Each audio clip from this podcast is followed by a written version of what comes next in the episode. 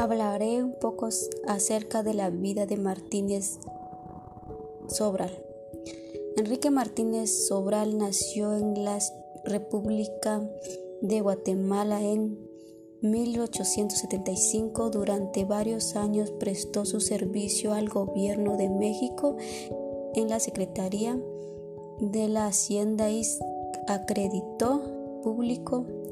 Escribió algunas novelas de buena calidad, según opinión de los críticos. Su obra principal fue Principios de Economía. Fue en su tiempo un excelente tratado sobre la materia y de los libros de textos. En dicha obra se advierte la influencia de Carlos Gilde, distinguido cooperativista francesa. El propio Martínez Sobral tradujo a nuestra lengua en excelente posas dejó de existir en 1950. Para Enrique Martínez Sobral, la economía es una ciencia concreta y se la puede comparar menos en alguno de sus manifestaciones a las ciencias naturales.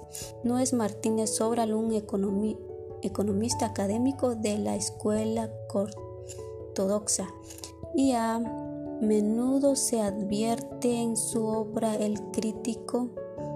En su opinión son indudables las imperfecciones del régimen capitalista cuyo excelente excelencia la historia toda de las evaluaciones industriales abunda en manifestaciones de dolor ante las cuales no podemos cruzar los brazos.